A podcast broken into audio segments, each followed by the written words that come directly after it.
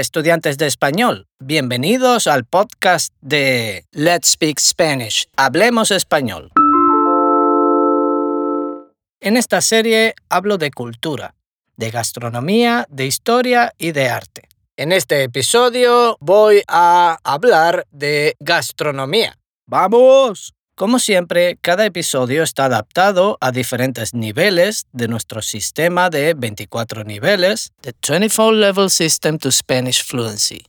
Este episodio está adaptado para estudiantes de nivel intermedio, desde el nivel 5 hasta el nivel 9. ¡Empezamos! Como sabes, soy profesor de español Trabajo en una academia de idiomas en Tenerife.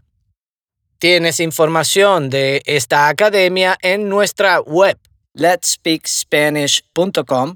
En la academia doy clases de español en todos los niveles. Hago este podcast y también hago una actividad cada semana después de las clases.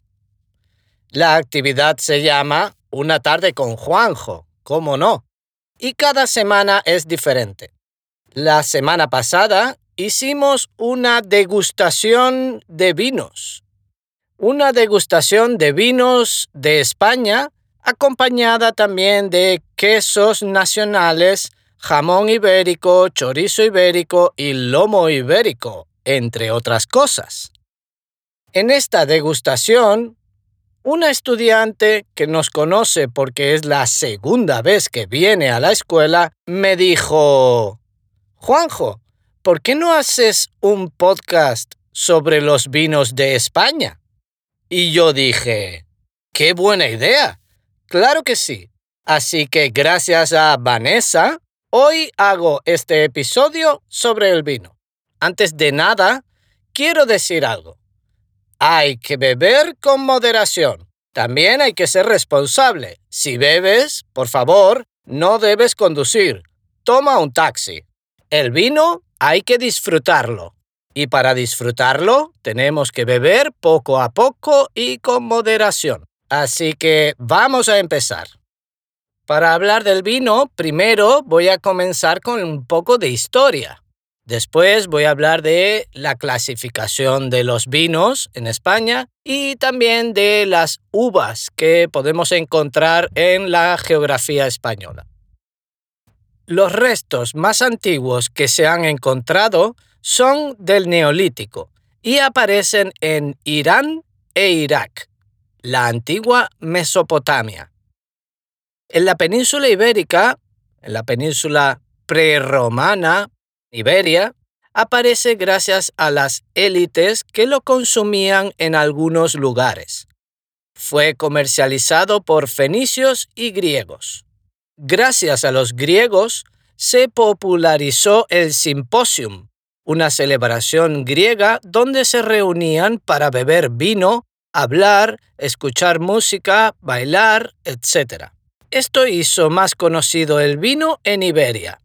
Los romanos también tenían una celebración similar, el convitum. Después, el cristianismo hizo que se extendiera por el uso del vino en la Eucaristía, el pan y el vino, el cuerpo de Cristo y la sangre de Cristo.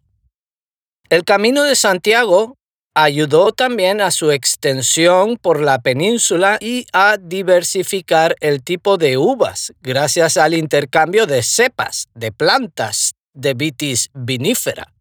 El imperio musulmán en Al-Ándalus redujo el consumo, ya que los musulmanes, por su religión, no beben alcohol. Siglos más tarde, los reyes católicos extendieron otra vez su consumo Incluso lo llevaron a América después de su descubrimiento y conquista.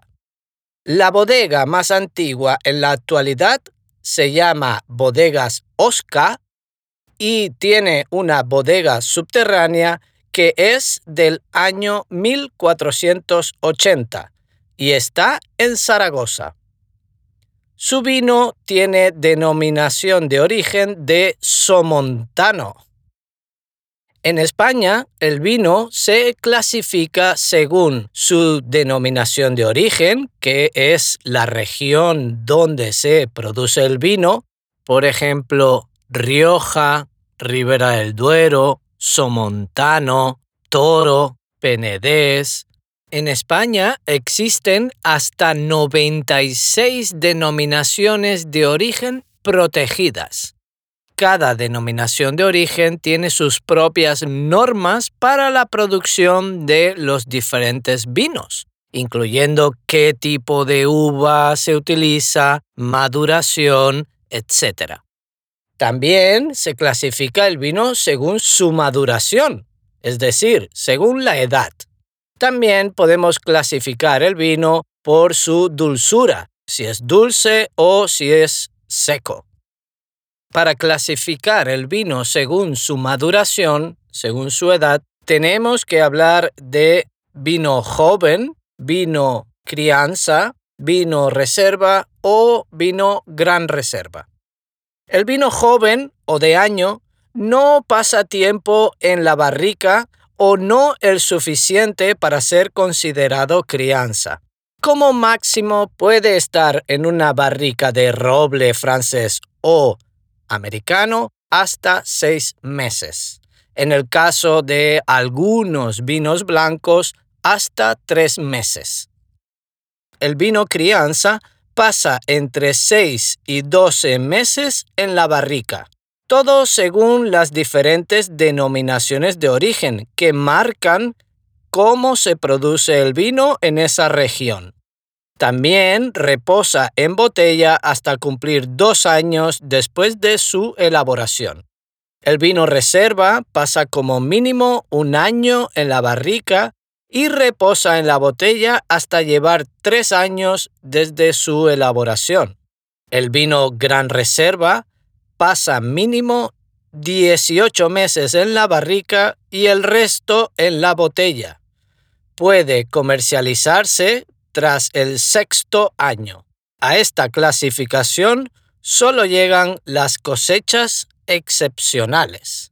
La cosecha es la recogida de la uva y donde se empieza el proceso de producción del vino.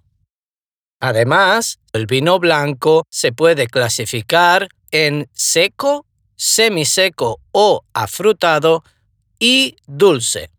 Esto depende de la cantidad de fructosa de azúcar que contiene el vino.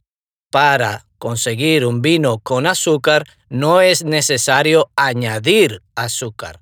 Es necesario cortar, parar la fermentación, la producción de alcohol a partir de los azúcares para parar esta fermentación simplemente hay que bajar la temperatura del vino en ese momento, añadir frío y así se para la fermentación y queda un residuo de azúcar en el vino. Para la producción de vino blanco, normalmente se utilizan uvas de color verde o amarillo pero también se utilizan variedades de uva negra como la Pinot Noir, que en su interior la pulpa es blanca, pero la piel es negra. Las diferentes uvas que se utilizan en la geografía española para la producción de vino blanco dependen de la región, como siempre, dependen de la denominación de origen. Por ejemplo, en Galicia se utiliza albariño, por ejemplo, entre otras, ¿eh? no es la única, pero albariño es muy conocida. En Aragón, Cataluña y Navarra se utiliza la garnacha blanca. En Canarias, malvasía. También se cultiva moscatel por toda España, por ejemplo, en Andalucía, Aragón, Cataluña, Navarra, Valencia y Canarias. Verdejo en Ávila, Segovia y Valladolid también se llaman vinos rueda cuando utilizan esta variedad de uva, verdejo. Y también tenemos listán blanco o palomino. Es la cuarta variedad más cultivada en España.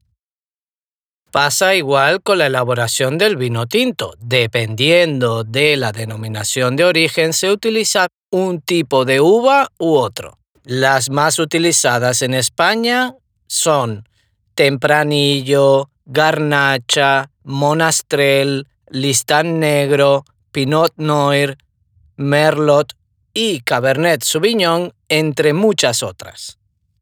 Para la producción de vinos rosados hay diferentes técnicas. Se pueden mezclar vinos diferentes con uvas diferentes, incluso de color diferente, vino blanco y vino tinto. También se puede utilizar una técnica llamada sangrado o una técnica en la que se mantiene durante menos tiempo el contacto con los ollejos, con la piel de las uvas dedicaré otro episodio para hablar sobre la producción del vino, las fases de producción del vino. Así que muchas gracias y ya sabes, disfruta del vino pero con moderación. Hasta la próxima.